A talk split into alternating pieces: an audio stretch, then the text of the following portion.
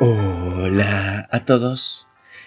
29 de septiembre y gracias a nuestro devocional Alimento para el Alma, hoy podrán escuchar Jesús y las multitudes. Lectura sugerida es Marcos capítulo 6 del verso 30 hasta el 44.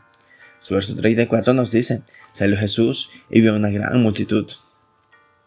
En medio de la multitud, la persona tiende a convertirse en un número. Casi siempre cuando se habla de multitud, lo importante no es quién o quiénes estaban, la pregunta a responder es ¿cuántos estaban? El caso de Jesús es muy singular. La reacción de Jesús ante las multitudes que le rodeaban evidencia que no se dejaba impresionar por las masas. Las multitudes no hicieron que Jesús perdiera su enfoque y su propósito, que siempre ha sido alcanzar a las personas con toda la dignidad que poseen. Jesús tenía claro cuál era su misión.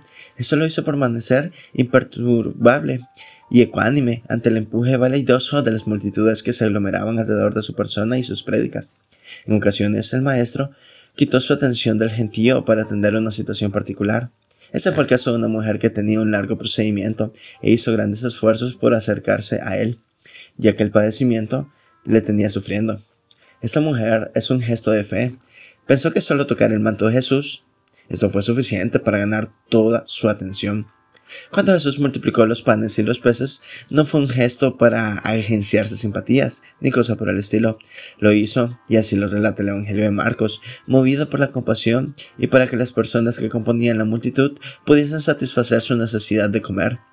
Él mantuvo el equilibrio frente al fenómeno que constituye la multitud y los individuos que la conforman.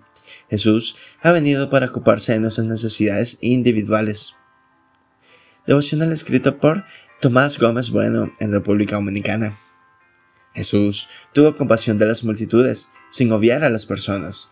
Muchas gracias por escuchar.